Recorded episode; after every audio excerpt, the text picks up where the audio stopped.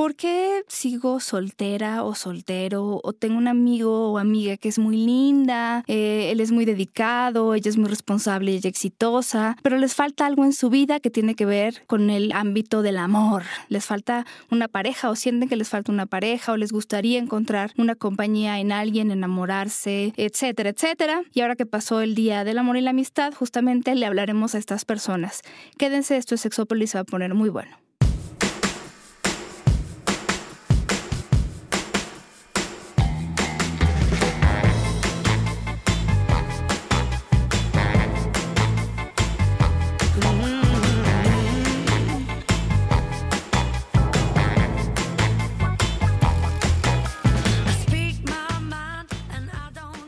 Tal? Bienvenidos y bienvenidas a Sexópolis. Y yo pensé que mi gripa me iba a dejar hablar mejor, pero al parecer no. Y mira que me tuve muchos antihistamínicos, pero bueno, igual. o sea, vienes en calidad de bulto. Pero no, no, este, no se contagia a través del micrófono. Son de esas cosas que no se contagian. Ah, no, o sea, qué chiste. No, a mí me besas y ya. Quiero confirmar si sí o si no. No, no quieres mi gripa, de verdad no quieres mi gripa. ¿Cómo tú celebras el Día del Amor y la Amistad? Yo no sé por qué también aquí en México ya de repente se volvió el Día de la San Valentín nada más. San Valentín, no, ah, ya sabes esto de la globalización y cosa rara. No, no lo celebro. La neta, lo evito, ¿no? Había un meme que, me identificaba completamente, ¿no? 14 de febrero es martes, punto. no more. Sí, es, eh, es, que la neta, si fuera de verdad amor auténtico, amor real, del, como te mandaba una, una, frase de, Carl Rogers. Ay, buenísimo. Ahorita la podemos leer, por favor. Sí, allí digo, sí, claro, sí, sí lo vivo y sí lo vibro. Pero eso no queda reducido en un día es una experiencia constante de vida.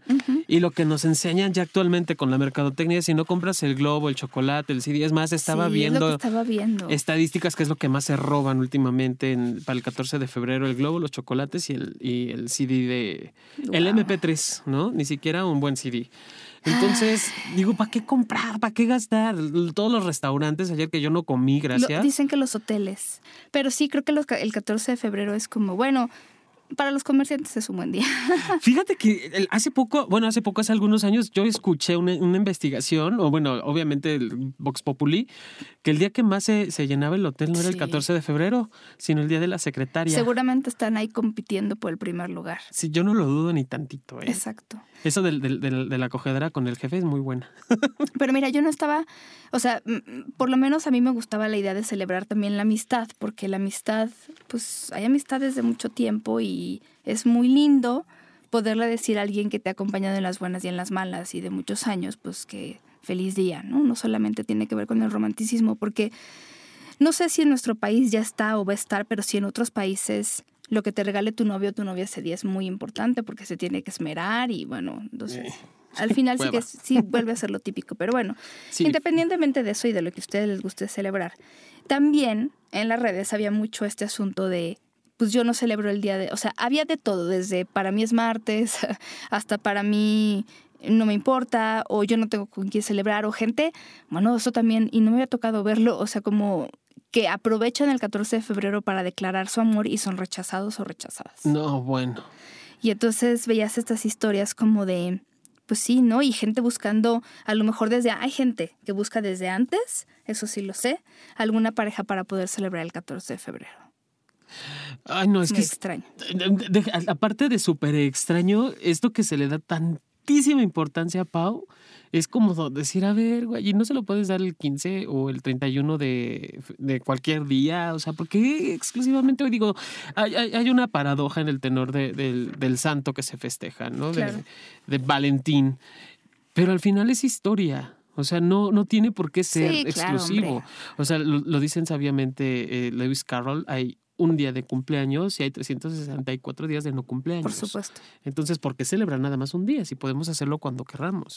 Sí, y miren, en ese sentido, independientemente del 14 de febrero, em, no sé de tantos años que llevamos y en algún momento, seguramente sí, pero no específicamente tocamos el tema de por qué hay personas, y justo antes de entrar al aire yo le decía a Jonathan, es que de verdad yo conozco hombres y mujeres maravillosos y yo puedo decir, son buenas personas, eh, inteligentes, o sea, hay de todo, ¿no? Hay algunos muy trabajadores, este, muy exitosos o exitosas, eh, bellos por dentro y por fuera, que están solteros. Y, y algunos pues no les es relevante porque también vamos a hablar de eso, pero hay algunos para quienes esto sí se vuelve una carga y sí es pesado. Sí, y, más en días como, como ayer que deben de ser de, para esta fecha tú ya debes de tener pareja. Sí. Híjole, entre esa parte de la, de la, obligación social, porque además, fíjate, con un amigo estoy armando un taller que, que le pusimos Forever Alone, precisamente. Justamente de los Forever Alone. Para resignificar, el, el valga la redundancia, la soltería, lo que para mí significa. Por supuesto. Y eh, queríamos encontrar imágenes de solteros felices, pero no hay. Pareciera como que no, ¿verdad? O sea, si no estás una pareja, que creo que es el primer error que a lo mejor, miren, la verdad, la verdad, tenemos muchas cosas que decirles en, este programa, pero tampoco crean que eh, todo aplica a todos y que es tan sencillo como darles uno, uno, dos, tres y los pasos a seguir, ¿no? Es, es muy, muy complejo, es como esta idea de ser soltero, qué significa, pero les iba a decir, creo que de repente suele o no debería iniciar tipo Bridget Jones, estas películas en la que, bueno, la protagonista por si no la vieron, porque es que creo que entre la primera y la segunda película hubieron como 10 años, pero bueno. Esta protagonista, parte de su sufrir, ¿no? Es cómico el, el asunto, pero es que a cualquier fiesta a la que llega y cualquier lugar al que va, ve parejas y entonces la mamá y la familia y los amigos le están preguntando constantemente que ella para cuándo. Y hay esta presión constante de dejar la soltería y entonces por eso es difícil encontrar imágenes de personas solteras porque muchas personas solteras efectivamente eh, pareciera como que no tendrían que estar a gusto haciéndolo y tendrían que estar sufriendo haciéndolo. Hay una revista eh, que se llama Singular, Singular escribiendo el la primera I con un uno singular, que ha buscado, por ejemplo, resignificar esa idea de la soltería. Eh, como diciendo, su eslogan es algo así como no soy soltero, soy singular. Y me parece también muy rescatable. Pero sí, partir desde ahí es bien complicado. O sea, partir de la idea de que la soltería es como una maldición. Sí, la, la soltería llega a verse así, llega a justificarse así. Y, y de verdad, toda la gente siempre está esperando el momento siguiente. Y es una presión social. O sea, la, soltería existe por presión social también. La, el, clásico del, del, primero como mujer, cuando cumples los 15? Ya que cumples los 15, ¿en qué vas a estudiar? Sí, bueno. Después de qué vas a estudiar, ¿cuándo te casas o cuándo tienes novio? Ya que tienes el novio, ¿cuándo te casas? ¿Cuándo te casas? ¿Cuándo tienes el primer hijo? ¿Estás pariendo y cuándo tienes la parejita? Literal. O sea, Literal hay gente así. ¿eh? Sí, es demasiada presión la que hay. Y obviamente, quienes no, no, no han logrado como cuestionarse toda esta parte de, de, su sexualidad o de, sus, de, de, las presiones sociales, sí la viven como una tensión impresionante. el estar queriendo eh, siempre complacer las necesidades o expectativas de muchas otras personas. Sí, yo diría que para empezar y como desde el nivel más básico, yo les diría, eh, si están en una situación en la que buscan o quieren dejar de ser solteros o solteras, sería bien importante que se preguntaran para qué o por qué. Sí, claro. Porque allí van a haber muchas cosas que a lo mejor van a tener que contestarse. Claro, no todas las personas que tienen pareja se lo han planteado, pero nunca es tarde para aprovechar esto. O sea, nunca es tarde para plantearse exactamente qué es lo que yo quiero. Em, en esta parte de para qué quiero una pareja, eh, qué quiero con esa pareja, qué estoy buscando, algo eh, de poco tiempo, algo sexual, algo de más tiempo, que además es bien difícil saber, porque cuando tú empiezas a salir con una persona no sabes qué va a pasar en un año, en dos años, en tres. Entonces es muy difícil que calcules esas cosas. Hay un estudio del 2005 de Amodio y Showers que encuentran que las personas que tienen relaciones, por ejemplo, cortas, ¿no? O sea, como que vamos a tener un, pues una relación corta que sabemos que no va a ir a mucho Mm, por ahí, generalmente las personas se acoplan más cuando son opuestos en personalidad. Pero cuando se trata de relaciones a largo plazo, las personas buscan o se acoplan más con personas de objetivos similares. Ya alguna vez les, les decíamos como cosas eh, que hasta son chistosas, ¿no? De... Em, ¿qué buscas en una, o sea, qué es para ti una pareja? También sería una, una, pues una pregunta interesante. Yo cuando hice esta investigación, me acuerdo que la gente hablaba sobre todo de la pareja es alguien con quien compartir cosas y compartir los momentos buenos, compartir los momentos malos, eh, pues compartir tu vida, es alguien con quien se puede comunicar, eh, es el respeto que tú encuentras en otra persona. Y hay algo muy interesante cuando yo he hecho esta investigación y que otras investigaciones se encuentran de la misma manera, es que cuando definimos pareja, rara vez la definimos en términos sexuales, por ejemplo. O sea, yo sé que sí, lo, a lo mejor porque lo damos por hecho, pero, pero bueno, esta investigación que yo tengo y otras, siempre que hablan de esto, es, no dicen la pareja es alguien con quien tienes relaciones sexuales. O sea, como lo vemos más como una compañía, como alguien que está ahí compartiendo con nosotros. Y sería bueno justamente ver exactamente qué queremos con esa persona. Queremos formar una familia de dos, queremos tener hijos, no queremos tener hijos, queremos casarnos y no. Porque la verdad es que además vivimos en una época en las que esas cosas nos podemos permitir cuestionárnosla. Antes no, antes solo era lo que decía Jonathan, ¿no? Lo que seguía, una serie de pasos que yo siempre le digo el guion. El guion a seguir y que todo el mundo sigue, pero de repente te encuentras un día con que estás viviendo el guion de la vida de alguien, no sé quién, pero pues no es la que tú hubieras elegido y entonces sí cuestionarte exactamente por qué estás buscando pareja o para qué quieres pareja. Porque además, em, y creo que muchos terapeutas están de acuerdo en decir que lo primero que hay que hacer para poder vivir bien en pareja es aprender a vivir bien con uno mismo. De hecho, eso es, eso es lo que se, necesita para que llegue la pareja. Aprender a vivir bien conmigo mismo y aprender a entender el amor desde mí cómo me, ha pasado mucho últimamente con chicas y con chicos que, que quieren una o ansían una pareja.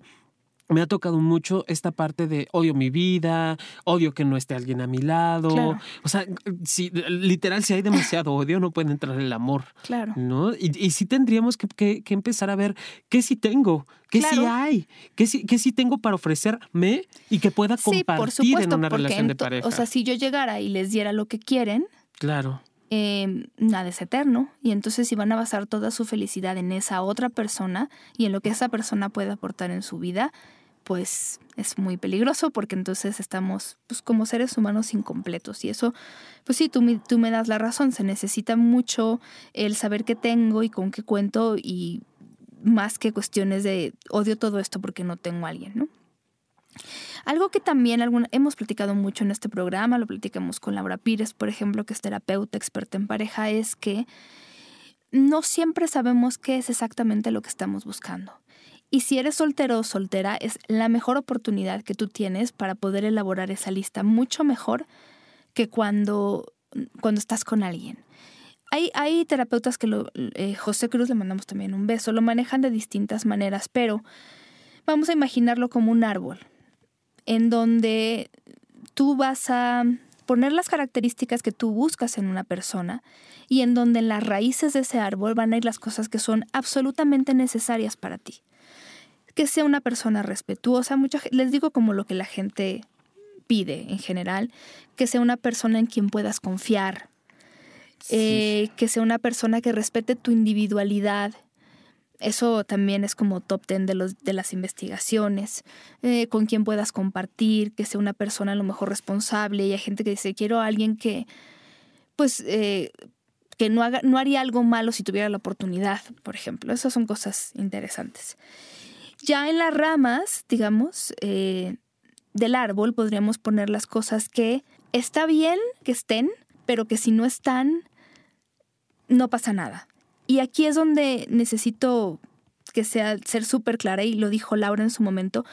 Eh, Laura estuvo en un podcast que se llama Parejas Tóxicas. Busquen lo que ella decía porque es muy importante.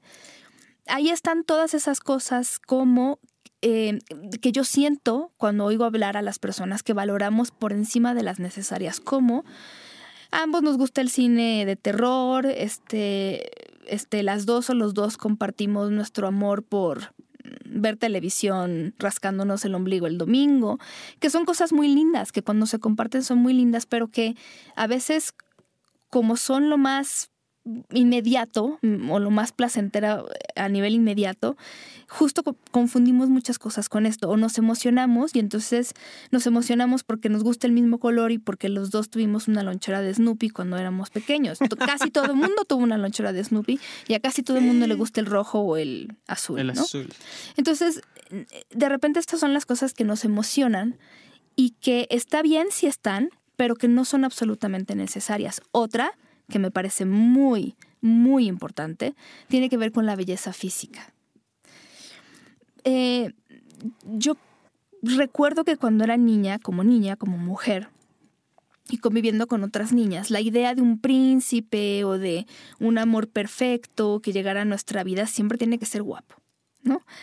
Y eso está bien cuando es una fantasía de niñas, pero tú no puedes basar toda tu idea de pareja en la belleza de una persona. Es decir, el atractivo físico es muy importante, sí, la persona te tiene que atraer.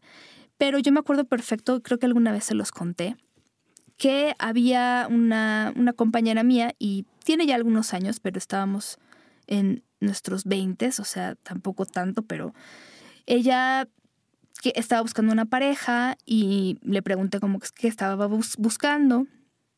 Y entonces en, yo casualmente tenía un amigo que me parecía perfecto. Digo, yo no sé, no, no soy Cupido, no sé cómo se arreglan las cosas, pero bueno, si ella estaba pidiendo que le presentáramos a alguien, dije, esta persona que yo conozco bien puede ser un buen candidato para estar con ella. Y entonces en algún momento coincidí, o sea, coincidió en que estábamos en la calle y él pasó y le dije, mira, él es la persona que, que te quiero presentar, que yo te dije que me parece que tienen cosas en común si estás como abierta a esto. Y me dijo, pero está feo.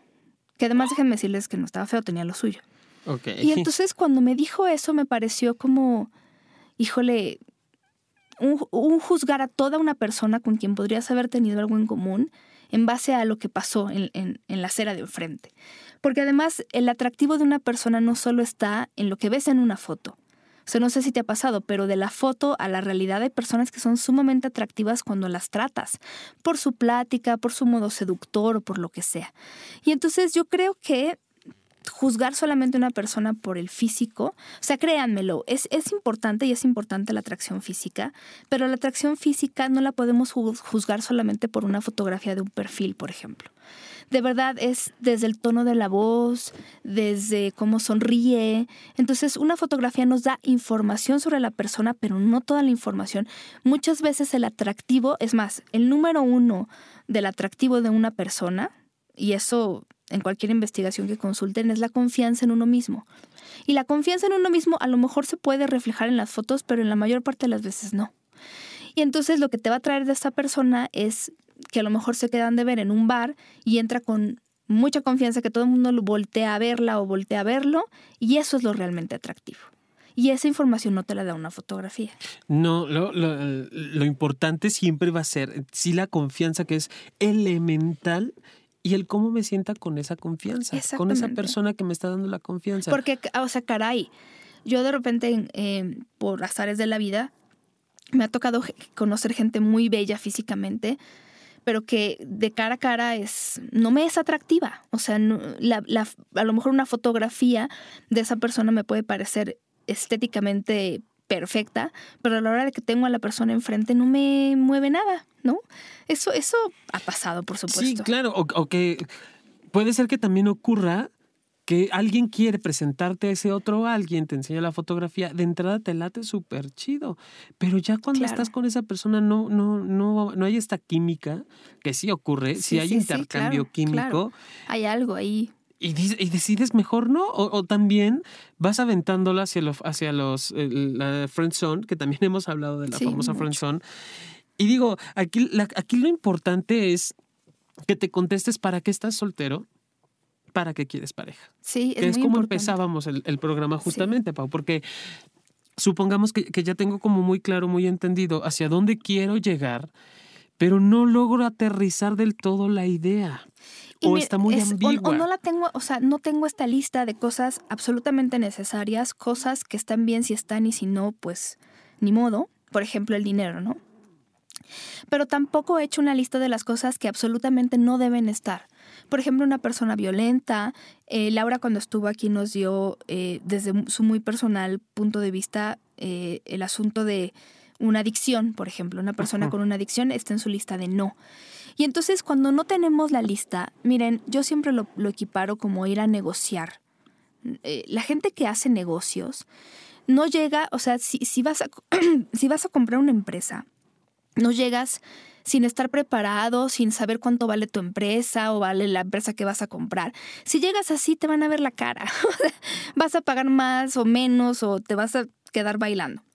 Sí. Entonces, cuando tú llegas, digo, no es que le presentes la lista en la primera cita, pero cuando sí tienes una línea base de qué son las cosas que yo puedo eh, querer o siento que necesito y cuáles son las que no, y la tienes bien en claro, incluso durante las si, si se empieza a dar una relación, no vas a pasar tus propios límites porque los tienes bien clarísimos, ¿no? Mientras sepas hasta dónde, con quién, y que además eso también se va ganando. O sea, eh, eh, cuando decides iniciar una relación de, de acercamiento, no vamos a decir de pareja, todavía, que empiezas a acercarte a salir con alguien, empiezas a marcar límites también. Y eso es muy importante y que sobre todo que, te vayas dando la oportunidad de conocer a esa persona. Si no hay esto que te vibra, que te gusta, que te late, pues entonces media vuelta me voy. Y otra cosa también, además de nuestra lista de Santa Claus, yo siempre lo he dicho, ¿no? De yo quiero esto y esto y esto, pero tampoco tenemos muy claro qué estamos dispuestos a ofrecer. Tristemente. Y esto que tú decías, ¿no? ¿Cómo me siento yo con mi vida? Eh, qué he aprendido, porque también el aprendizaje es como cuando tú te vas a ir a vender una empresa. O sea, vales más cuando has tenido un aprendizaje de tu propia vida, cuando a lo mejor has tenido relaciones de las que has aprendido mucho, de las que te has recuperado, pero saliste pues con eso, con, con lecciones valiosas que te permitieron conocerte más. Entonces, cuando tú tienes todo eso, eso es un valor agregado es un valor agregado. Entonces también saber exactamente con qué cosas contamos en esta vida. Y no me refiero a, mido un 85, o sea, esas son cosas que pueden no tener ningún valor. Pero sí, por ejemplo, el que mucha gente considera muy atractivo las personas que les gusta lo que hacen o a lo mejor tienen un trabajo que es más o menos durante el día, pero tienen hobbies que les apasionan. Todo eso es valor agregado. Ahora, una pregunta que es muy importante que no siempre nos hacemos es, ¿estamos preparados o preparadas para invertir?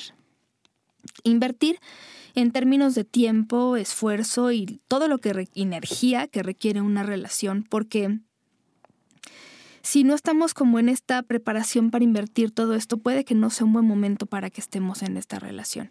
Fíjate, hay algo que yo alguna vez les comenté y que eh, ahorita me acordé y, me gustaría contárselo sobre todo porque mucha gente a lo mejor empieza a ir a citas, pero después como que no, las cosas no salen como les gustaría y se medio pierden, ¿no? Alguna vez yo les dije que había un estudio que había encontrado que las personas se enamoran de otras personas en la medida en la que invierten en ellos o en ellas. Es decir, yo me enamoro de Jonathan en la medida en la que yo hago cosas por él. Invierto tiempo, invierto esfuerzo, invierto dinero, invierto lo que sea porque le regalé algo.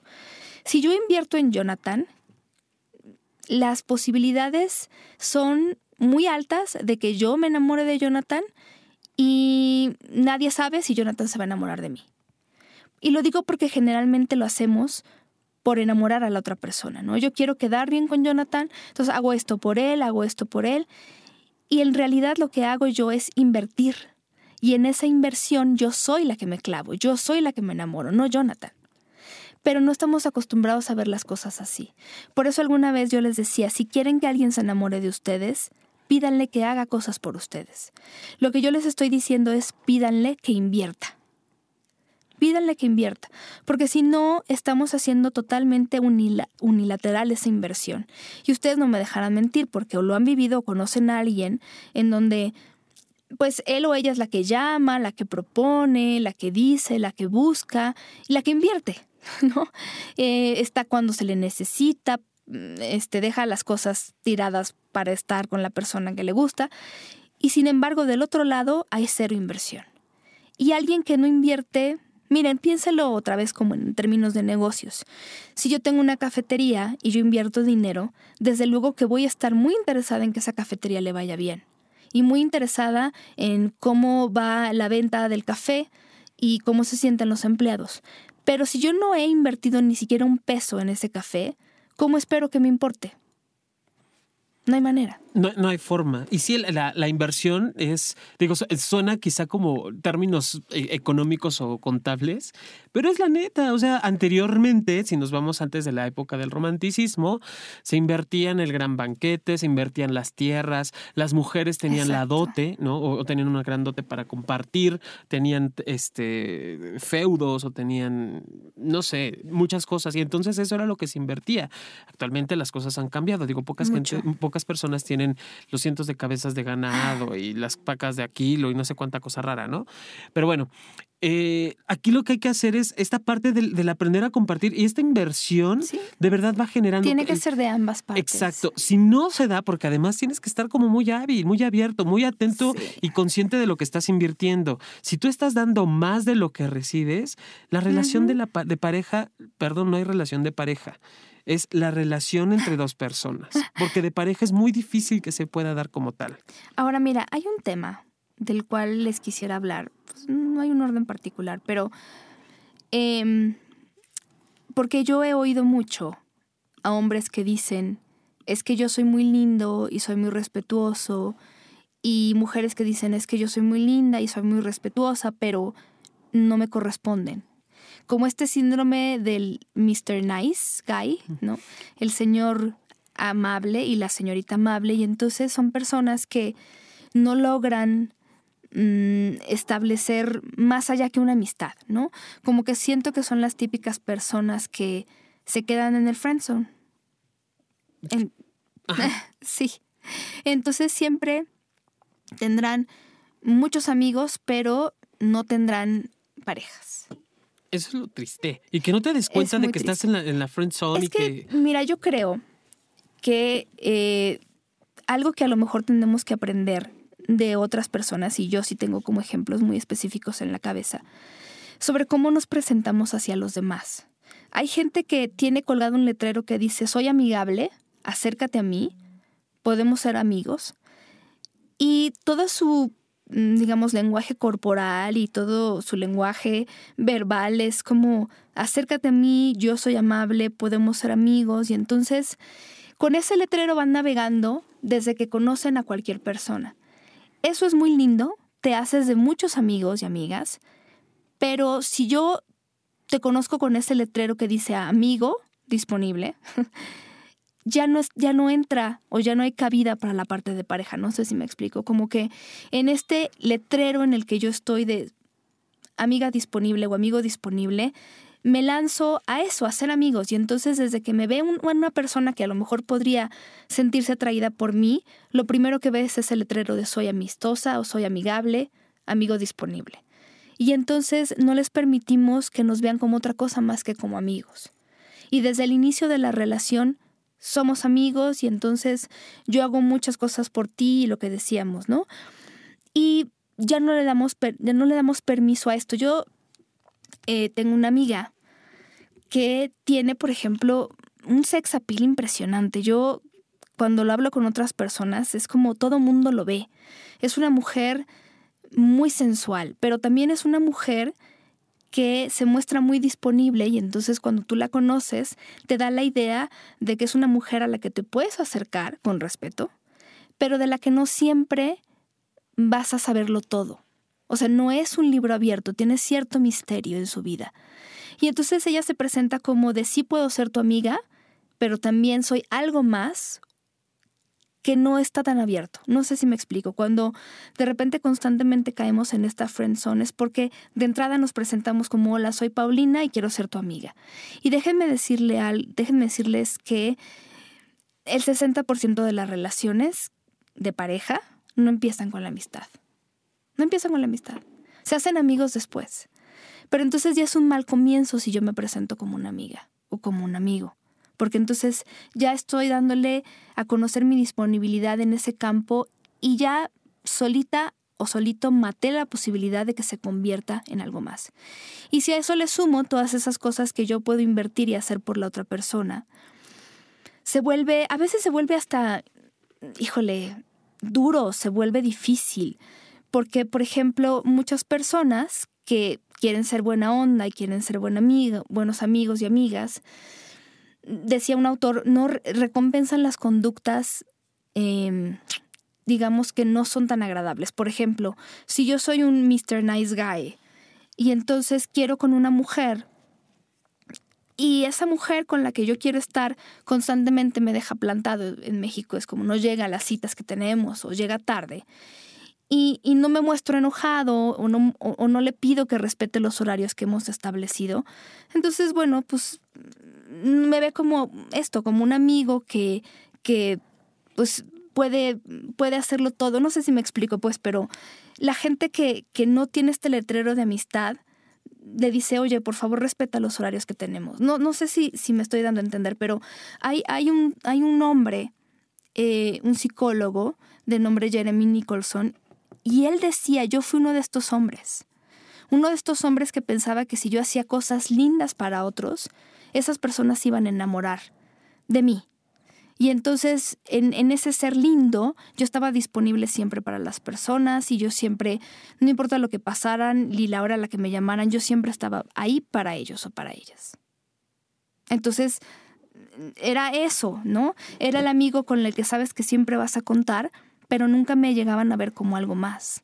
Que también encontré un estudio que me parece muy interesante, que decía que eh, lo dirigió el Centro de Psicología Positiva de la Universidad de Pensilvania, que no todos los nice guys son realmente amables, que algunos creen, y ojo con esto, que por ser amables con otras personas, ellos a fuerza van a ser recompensados con sexo, con amor o con lo que sea. Entonces son amables pero no tan amables.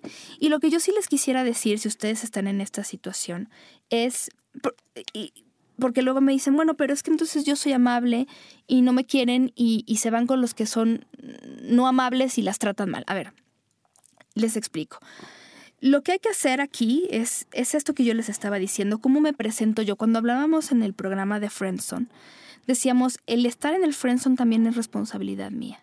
Y entonces, ¿cómo me presento yo? Como una persona abierta, sí, y eso es súper, súper interesante, pero si me cuelgo de, entrada este letrero de, hola, soy tu amiga o soy tu amigo y puedes pedirme lo que sea, no estoy dejando nada de misterio, estoy incluso yo etiquetándome como amiga o como amigo y entonces tú nunca me vas a poder ver como algo más. O sea, hay que mostrarse como uno es, hay que mostrarse abierto, hay que mostrarse, pues sí, este, empático, lo que ustedes quieran ser y como quieran ser, pero de entrada no se cuelguen ese letrero de yo puedo ser tu amiga siempre o tu amigo siempre, porque entonces de ahí no van a salir. Y vas a ser el amigo o amiga que siempre les va a estar ayudando en todo.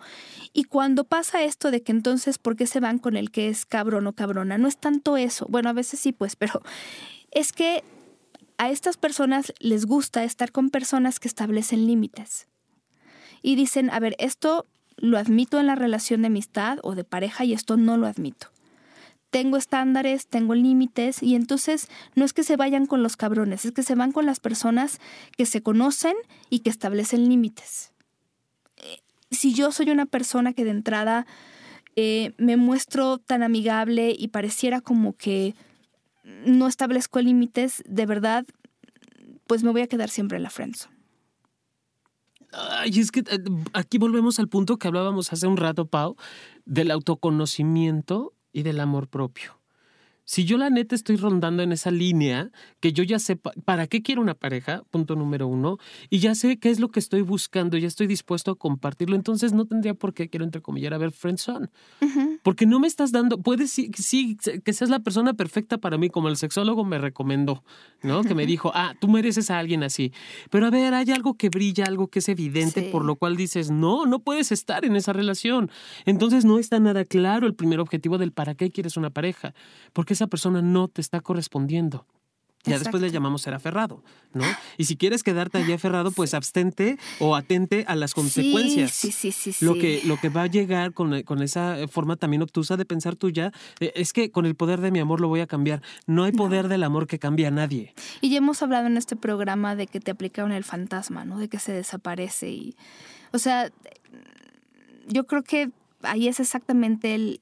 Híjole, no es el tema del programa, pero justo esta cuestión de los mensajes y del estar llamando, si no está en lo mismo, o sea, si estás en nota, pues, y si no, es obvio que probablemente no quiera nada contigo.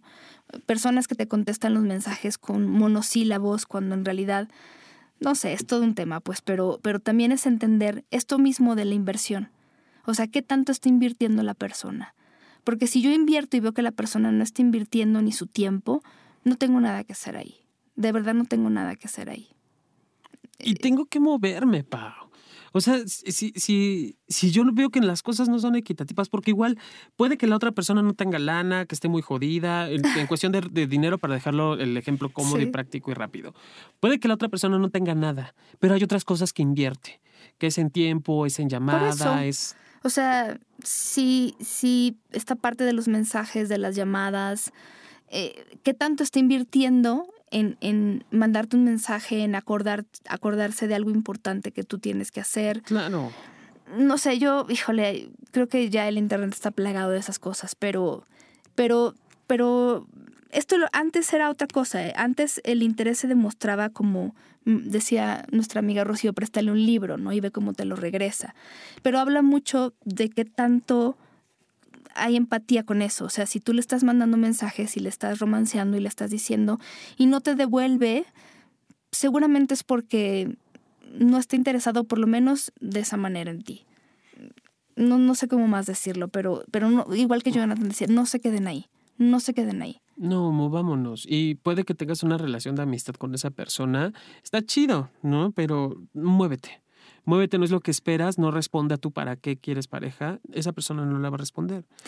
Yo creo que otra cosa que también nos mantiene a veces en la soltería, esta, esta idea de que el amor es como todo esto que hemos hablado del enamoramiento y la dopamina y todas estas cosas que sentimos y que podemos sentir sin proponérnoslo, pero el amor entendido como pareja, como compartir, como comunicar y las cosas de las que hablábamos al principio, sí requieren de un conocimiento y requieren de pues de algo más que no tiene que ver con todas estas emociones que sentimos al principio y entonces cuando los confundimos las cosas se ponen muy mal. Yo me acuerdo de una amiga que me decía, eh, porque alguien le estaba diciendo, es que fulano está muy enamorado de ti. Y ella decía, no me conoce. Me conocía por dos semanas, no me conoce no me conoce y no puede estar enamorado, de, a lo mejor está ilusionado, a lo mejor le gusto mucho o le atraigo mucho, pero ojo con estas ideas de sí puede haber atracción a primera vista, pero tal el enamoramiento no, lo hay. Entonces ella sabiamente decía, nos podemos conocer, pero vamos, esa idea de que yo estoy completamente enamorado de ti porque te vi dos semanas de mi vida, este, coincidimos en un par de cosas, eso no existe, no hay que confundirlo. Para el amor sí se requiere, híjole, esa introspección de la que hablaba Jonathan y que es tan importante. Muchas personas también siguen solteras porque, y de esto se ha escrito mucho, tienen una serie de defensas. Hay muchas personas que tienen miedo de ser eh, lastimadas o lastimados y hay un autor que yo espero algún día leer con tranquilidad y traerles algo más. Se llama Robert Firestone. Y él hablaba de cómo nosotros, cuando somos niños y niñas, en los momentos de mayor estrés y ansiedad, nos creamos una fantasía, y ahora sigue como diría Jonathan, una fantasía que va cambiando con el tiempo y que de repente se vuelve romántica, y son fantasías en las que nos refugiamos para poder aislarnos de todas estas situaciones, a lo mejor que no nos podemos aislar de manera física. Sin embargo, llega un momento de la vida en la que esas fantasías tienen que ser sustituidas por la realidad. Y ahí es donde cuando nuestras fantasías no empatan con la realidad, cuando el amor real o las relaciones reales disrumpen las fantasías de amor que nos han servido como un mecanismo de defensa desde la niñez, algo sucede. Y les voy a decir eh, algo de una que pasa en una película que vi ayer, no les voy a decir qué película, porque van a decir que les echó a perder, aunque no es así, pero en la que el eh, protagonista le decía a ella, oye, tú eh, te tomaste mucho tiempo para empezar a tener relaciones sexuales, ¿no? Digamos que comparado con el promedio, ¿no? Empezaste a los 23. ¿Por qué?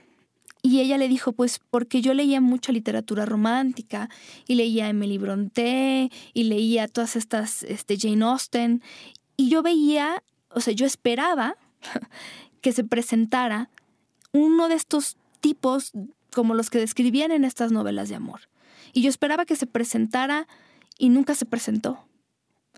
Y ahí es donde me parece que es un buen ejemplo este asunto de cómo nuestra fantasía esta que nos sirvió para refugiarnos, incluso en la vida adulta, tenemos que modificarla para adaptarla a la realidad y no, no podemos adoptar, adaptar la realidad a la fantasía. Yo conozco muchas personas que no quieren una pareja, quieren que alguien esté para llenar esos huequitos que ellos mismos ya este, como que hicieron de lo que su idea de una pareja, ¿no? Y entonces en lugar de conocer a la persona que tienen enfrente, yo trato de moldear a la persona que tengo enfrente para que se acomode a mi idea de pareja, a mi fantasía de pareja. Y entonces dejamos de ver a las personas tal cual son y buscamos que esa persona se adapte a un modelo específico, a un molde prefabricado en mis sueños de lo que debe de ser una pareja. Ahora, hay personas, y este psicólogo habla mucho como del miedo a la intimidad, y él lo habla desde luego desde este aspecto familiar o de pareja, de alguna vez haber sido abandonados o abandonadas, o la sensación, no necesariamente que sus papás agarraron las maletas y se fueron, sino como esta sensación de abandono. Entonces, cuando alguien se enamora de ellos y les dice, por ejemplo, eres una persona maravillosa, eh, veo en ti tal y tal y tal cosa, la persona que está haciendo, que está recibiendo todo esto, ahora sí que como decimos en México, se saca de onda. O sea, a lo mejor no, no se da cuenta de toda la ansiedad que esto le, le causa. decía de un paciente suyo que, que se enamoró, decía, doctor, es que cuando me enamoré, resulta que mi, mi mundo se puso de cabeza porque iba contra todo lo que yo sabía o creía saber de mí. Porque además muchas personas que, tienen miedo al abandono se hacen una idea de sí mismas que a veces es un poco, creo que tú lo decías al principio, como que no, eh, se subestiman, como no soy tan merecedor o tan merecedora de esto. Y la razón por la cual hacemos esto es porque no queremos que nos, pues que nos lastimen. Entonces, en la medida en la que yo no me exponga, en la medida en la que no me vuelva vulnerable, en la medida en la que yo siento que merezco poco, pues entonces eh, no hay problema, porque entonces menos posibilidades tengo de que me lastimen. Pero cuando llega una persona que me ama y, y él, híjole, él lo explica de una manera muy interesante, cuando nos sentimos amados y admirados, sentimos que valemos mucho más y empezamos a apreciar nuestras vidas mucho más. Y entonces es como subir una escalera y en la medida en la que vamos subiendo peldaños, más miedo nos da caer. Porque en la medida en la que yo acepto que tú me ames de esta manera y que veas tantas cosas positivas en mí, a mí me hace ser más vulnerable, porque entonces yo ya me estoy involucrando a lo que hablábamos de este asunto de invertir. Ya me estoy invirtiendo, ya me la estoy creyendo y en el momento en el que me la creo, soy más vulnerable a que haya un abandono. Y en este miedo al abandono lo que hace la persona, y no lo hace siempre a nivel consciente, es alejarse, mantener una distancia, ¿no? Entonces Jonathan llega y me dice, yo te amo por tal cosa, y yo, yo pongo una barrera. Pongo una barrera porque tengo miedo a que me lastimes y entonces te mando doble mensaje y a veces son personas que ustedes escuchan decir, yo quiero una pareja, ya no quiero ser soltera, pero en la vida real, cuando se les presentan estas oportunidades, hacen todo esto posible, a veces de manera no consciente, para alejar a esa persona. Nosotros hemos hablado ya aquí como de las, de las profecías autocumplidas, es decir, cuando tú sabes, cuando tienes miedo de que algo suceda, pero tienes tanto miedo de que algo suceda, que de manera inconsciente haces todo. Para que no ocurra. Pero, pero, pero para que ocurra. Ah, perdón, sí, sí, sí. Para que ocurra, porque entonces, si yo sé, por ejemplo, o creo que Jonathan me va a terminar abandonando, Ah. yo lo que lo tengo tanto miedo a ese abandono que entonces no, pues ¿para qué, para qué mm, voy a casa de, su- de sus papás y para conocer a su familia? No quiero conocer a su familia porque como me va a terminar abandonando, entonces mejor no para qué conozco a su familia. No, y tampoco voy a hacer esto y lo otro porque como me va a terminar abandonando, ¿para qué? Y entonces, ¿qué creen que hace Jonathan? Me abandona. Y me abandona porque me siente, me siente lejana, porque ha visto que se han armado una serie de paredes entre nosotros dos que a él lo alejan y en ese alejamiento, pues Jonathan toma la decisión más sana que es, pues Mejor me voy. mejor me ¿Para voy. qué me quedo y contigo? entonces yo ya puedo decir, ya ves, yo sabía que Jonathan me iba a abandonar. Me lo Pero es esa profecía autocumplida. O sea, todo esto que yo hice por evitar que sucediera, ¿no? Como con los celos. Yo hago todo lo posible a través de mis celos, según yo, para que la persona no me sea infiel y para que no me deje por otra persona.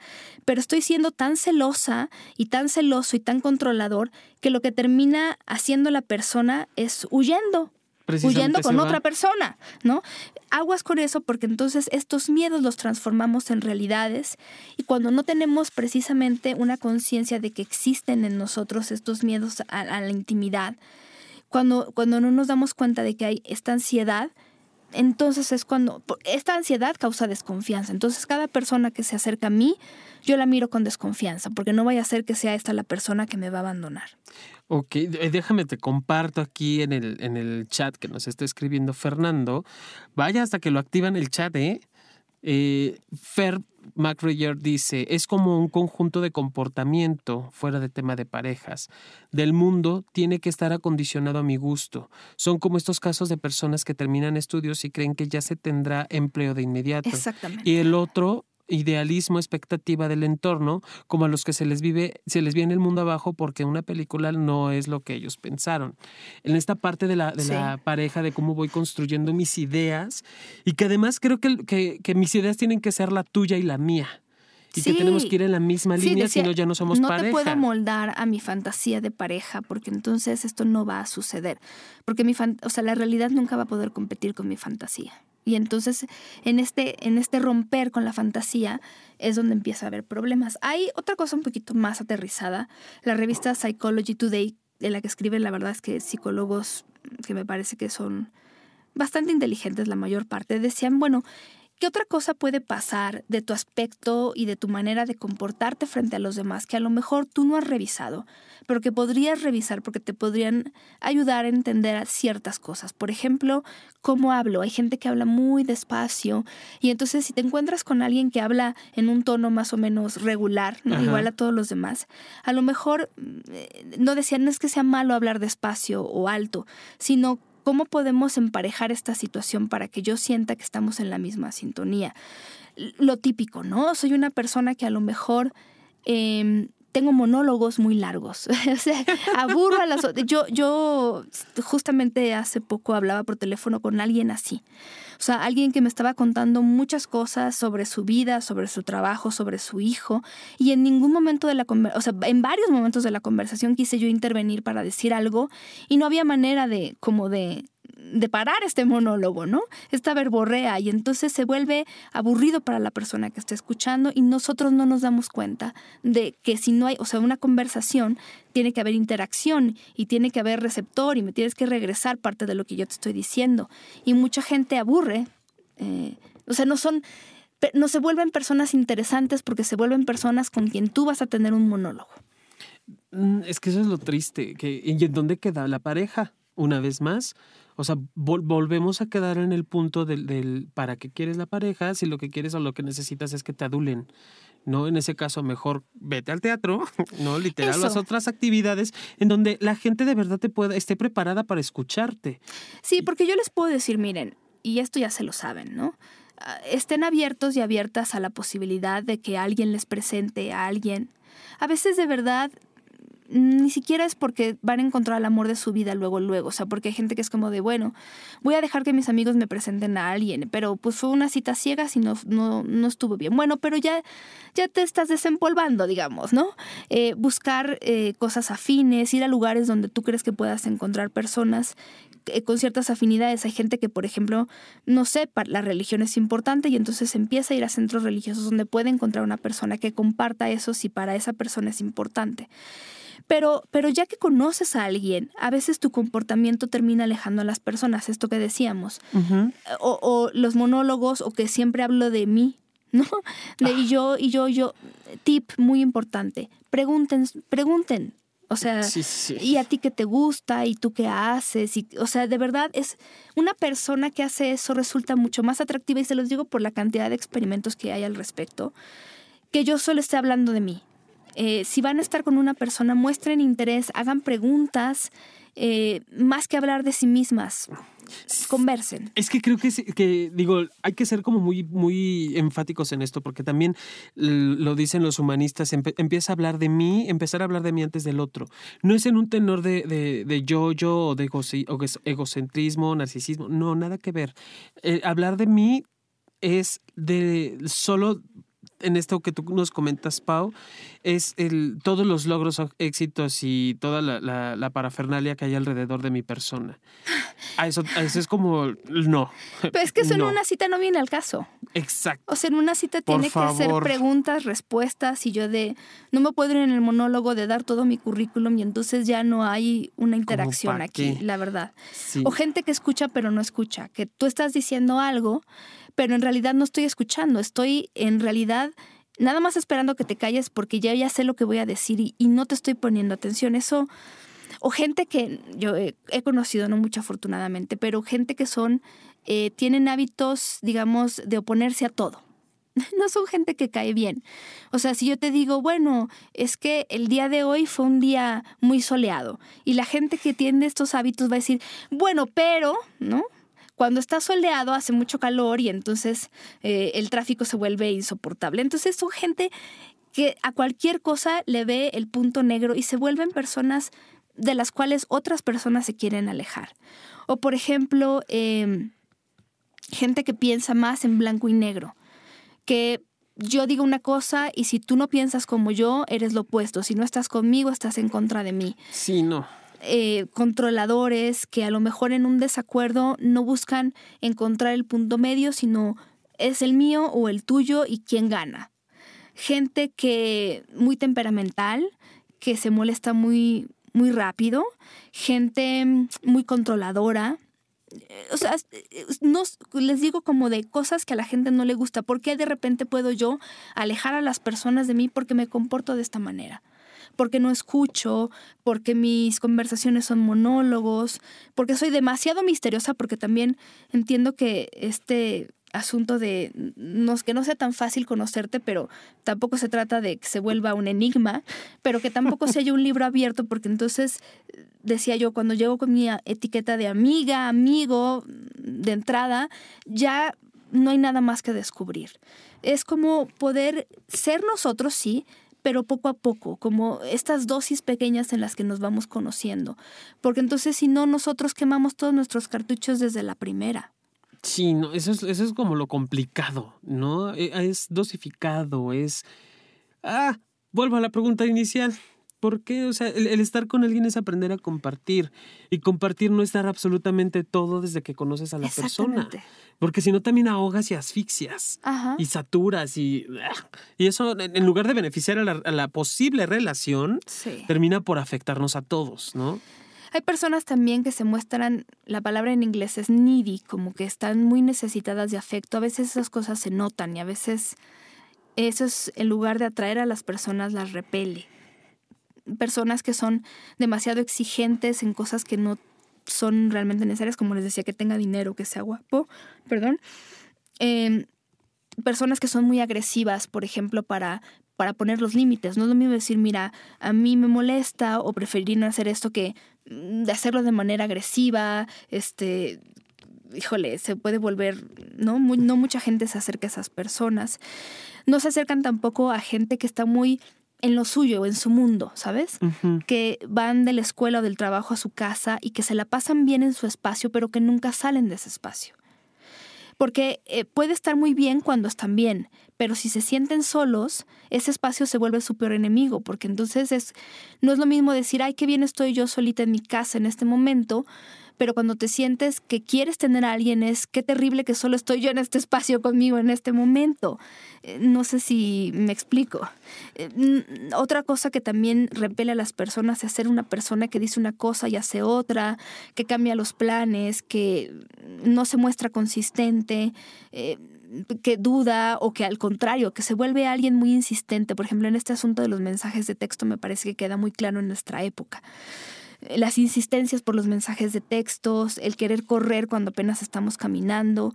No sé, eh, hay que, hay que hacer una, una serie de cosas que implican una revisión muy profunda de cómo estoy yo en este momento, de qué es lo que busco, pero también cómo está mi historia de vida qué aprendí o no aprendí de mis padres, de mis abuelos, porque a veces también hay gente que quiere replicar o justamente no replicar lo que vivió en su casa o lo que le tocó ver pero sí requiere de una introspección y a veces de una buena terapia. O sea, esto que yo les decía así como de paso sobre el abandono, pues es, es todo un tema es todo un tema. En este eh, miedo al abandono o miedo al compromiso o miedo a lo que me va a pasar, ¿qué entiendo yo por intimidad? ¿Qué entiendo yo por compromiso? ¿Y hacia dónde me está llevando o me está impidiendo llegar? Sí, y, esto de, de buscar constantemente la media naranja. Eso es horrible. Por favor, no. Esto, Dejen de buscar la media naranja. Esto nos lleva a relaciones de, codependencia, relaciones tóxicas. Somos naranjas completas, ¿no? Y, desde allí voy a compartir. Y hay quienes no son naranjas, sabemos melones, ya vemos una gran diversidad de, pensamientos y de ideas que no siempre tenemos que cumplir con lo, con lo esperado o lo, pactado. Yo sé que el amor romántico nos vende constantemente ah, esta idea. La mercadotecnia el 14 de febrero nos lo vende así, no encontrar esto que te falta. Yo digo, no falta está, el amor está, las relaciones están. Lo que hay que aprender a discernir es para qué quiero la relación. Exactamente. Y eso no me lo va a dar la otra persona, lo traigo yo y viene desde dentro de mí. Y reiterar este ser naranja completa en el sentido de no hay nada más atractivo que eh, poder ser una persona contenta con lo que hace, con lo que tiene, con lo que es. Eso, eso es el mayor imán posible. Sí, por favor. Es una persona completa a la que tú vas a llegar a acompañar en su vida, pero no vas a llegar a, hacer su muleta. Eh, no. no. No busquen un, un específico punto, una persona muy específica. Me parece que tiene más suerte quien está más abierto a esto. Eh, y que bueno, tiene, tiene más posibilidades de conocer gente sin sentirse presionado o presionada a encontrar una pareja, ¿no? Cuando tiene una idea muy clara de lo que busca y de lo que no busca. Y, y a ver, eh, creo que por último, no todas las personas que conocemos en citas o en reuniones tiene que terminar siendo mi pareja. A veces solo se trata de conocer y convivir. Sí, sí, sí, sí, sí. es dar apertura a las experiencias de cualquier persona en cualquier momento, bajo cualquier circunstancia. Punto. No es, voy a salir con alguien, ya es mi pareja. No. Voy a salir con alguien y voy a ver cómo me siento con esa persona y cómo se siente conmigo. Es, es sumar, es sumarle a, los encuentros, es sumarle a las personas y, estar como al pendiente del pendiente de cómo me voy, voy experimentándome, ¿no? Sí, y, y, finalmente, sí, esta parte, las pare o sea, una pareja es el resultado de la, digamos que conversión de dos voluntades la convergencia de dos voluntades.